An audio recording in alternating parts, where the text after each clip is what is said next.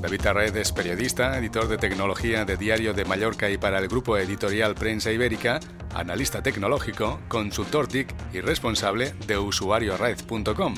Ha realizado un viaje a la ciudad china de Shenzhen, que es considerada como el Silicon Valley de Asia, ya que es la sede de algunas de las principales empresas de tecnología. Ahora sabremos el motivo de su viaje y sus impresiones. Conectamos con Mallorca. David, bienvenido a Territory Mac. Hola, Jaume, ¿qué tal? ¿Cómo estás? Hola a todos los oyentes de Territory Mac. David, ¿qué ha supuesto este viaje tan largo para ti y cuál fue el motivo de tu partida? Pues mira, el fabricante de móviles Huawei eh, me invitó junto a otros periodistas eh, internacionales a visitar su sede central en la ciudad de Shenzhen, en China.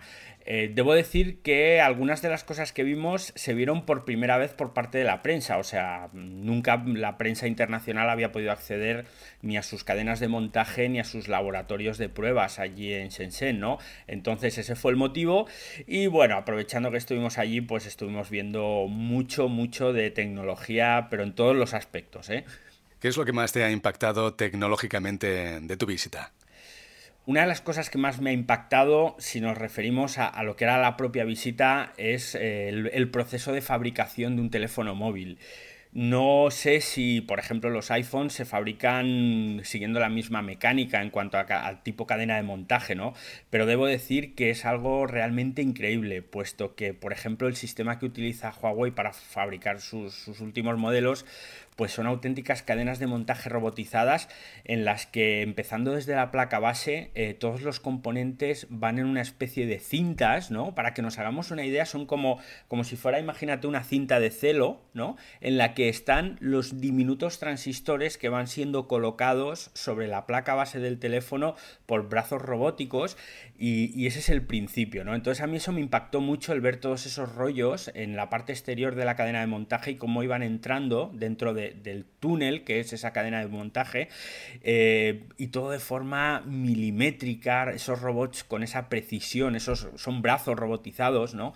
Y, eso es que impacta cuando lo ves. La pena que no se podían hacer ni fotos, ni se podían tampoco grabar vídeos de cómo era todo el proceso por cuestiones de espionaje industrial, ¿no? Pero para mí fue un hito ver eso, porque ya te digo, fuimos unos privilegiados los que pudimos acceder ahí. Los teléfonos luego, pues una vez que la placa base, que es la, clave, el corazón de todo, está ya montada, ¿no? Pues entonces ya entra en proceso la parte, digamos, humana, ¿no? Que son personas que van, eh, pues, ensamblando partes y comprobando sobre todo, pues, que el correcto funcionamiento de todas las partes del teléfono está ok, ¿no?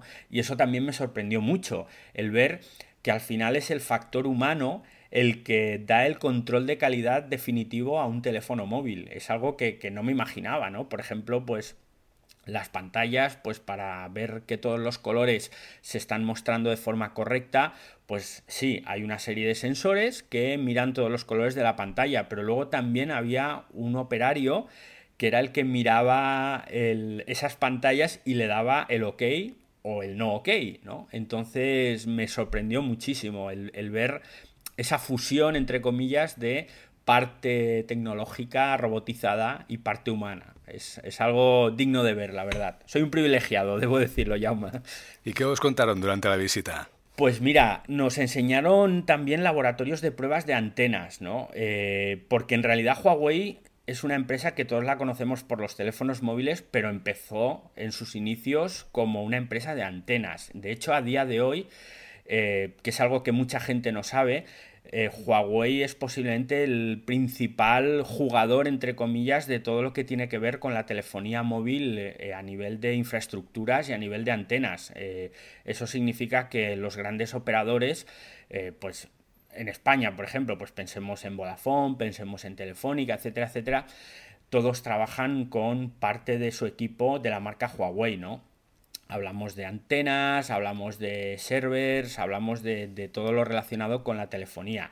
Y el 5G, por ejemplo, que todos estamos ya pues pensando en el 5G que está por llegar, etcétera, etcétera, pues posiblemente Huawei es a día de hoy la empresa que más avanzado tiene el 5G. Que si quieres un día hablamos sobre el 5G porque hay muchísima más miga de lo que la gente cree, porque no solo es una nueva tecnología de comunicación que nos va a permitir que naveguemos más rápido y con mayor cobertura, sino que hay detrás toda una historia relacionada con la latencia, etcétera, etcétera, que va a ser lo que permitirá eh, pues los coches autónomos, lo que permitirá pues el Internet de las cosas de verdad y no esos primeros pasos que estamos viendo ahora, pues todo eso relacionado con el 5G, a día de hoy Huawei es quien más avanzada tiene la tecnología del 5G que todavía a día de hoy, eh, perdón por repetirme tanto, no está definido cuál va a ser el estándar. Eso significa que hay una guerra entre diferentes fabricantes, está Ericsson, está Nokia, sí, Nokia sigue viva,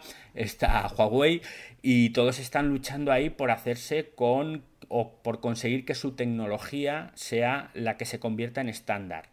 Pues ahí es donde Huawei también está rompiendo pero la pana. En cuanto a las novedades de Huawei para competir con la compañía de la manzana, ¿qué puedes decirnos? Pues debo decir que lo que vimos, que ya todo el mundo conoce porque ya se ha presentado, fue el Mate 10, que es ese phablet de, pues de gran formato, ese teléfono grande y que compite y de una forma que no todo el mundo se esperaba y que es en el tema de la inteligencia artificial. Los oyentes de Territory Mac saben perfectamente que el iPhone 8 y el iPhone 10 llevan un procesador que es capaz de realizar operaciones de inteligencia artificial, ¿no?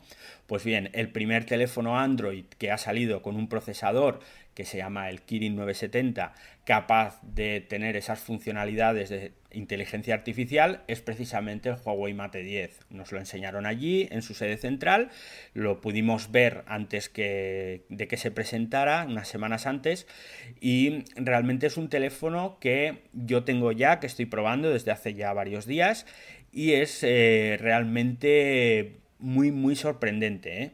¿Tanto como para pasarse de bando? Quien está metido dentro del ecosistema Apple es muy difícil que sea capaz de cambiar al sistema Android.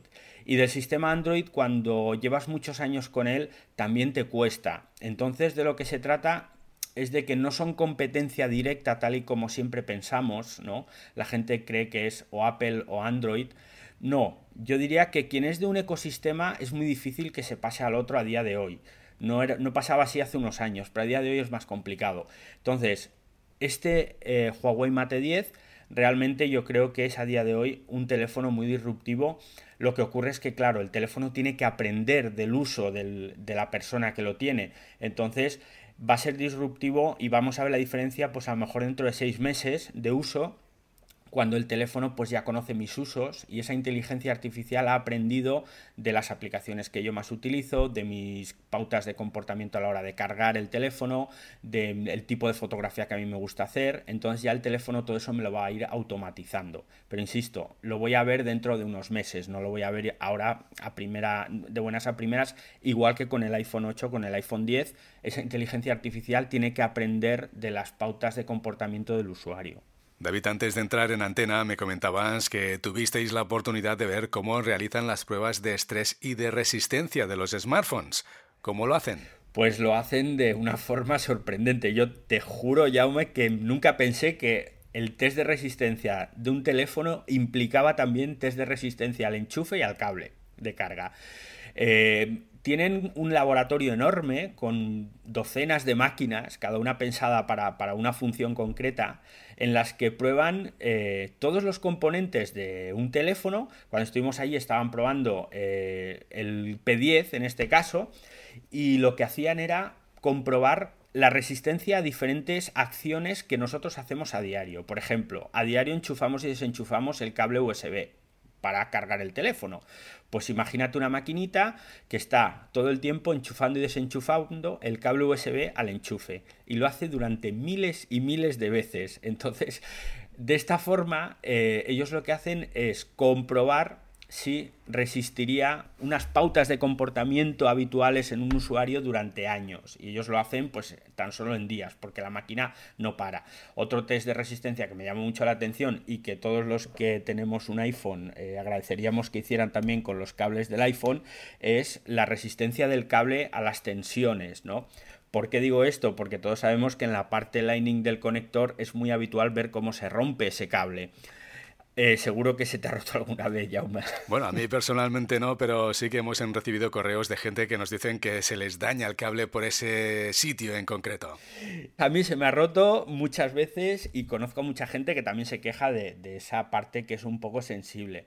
Pues ellos lo que tienen es como una especie de máquina que retuerce el cable durante miles de veces también con, a ver, no lo retuerce del todo, pero sí está ejerciendo cierto movimiento de torsión para comprobar la resistencia en ese punto crítico que es donde el conector se, une al cable, pues para comprobar, como digo, esa resistencia con el paso del tiempo.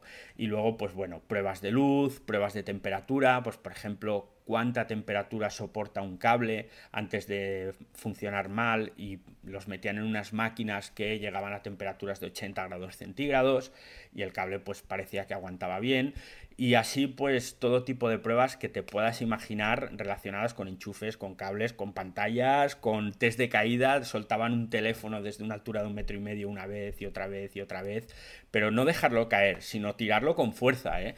Entonces, bueno, son máquinas a las que tú le dices que ejerzan una, una fuerza concreta y entonces con esa fuerza lanzan el teléfono al suelo.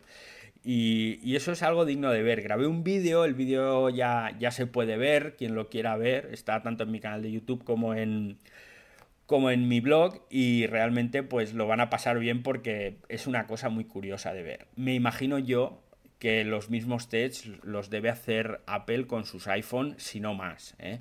Pero esto sí que nos da una idea de cómo se prueban como la resistencia de los dispositivos móviles hoy en día. Ahora mismo ya lo estamos compartiendo en nuestras redes sociales. David, gracias por explicarnos tu viaje a Shenzhen.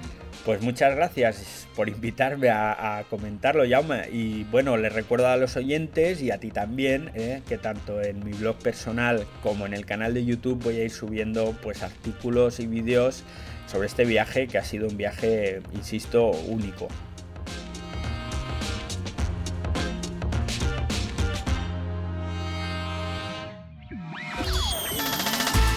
Sintonizas Territory Mac. Escucha o descarga la versión digital de este programa desde nuestra página web territorymac.com. Territory Mac con Jaume Angulo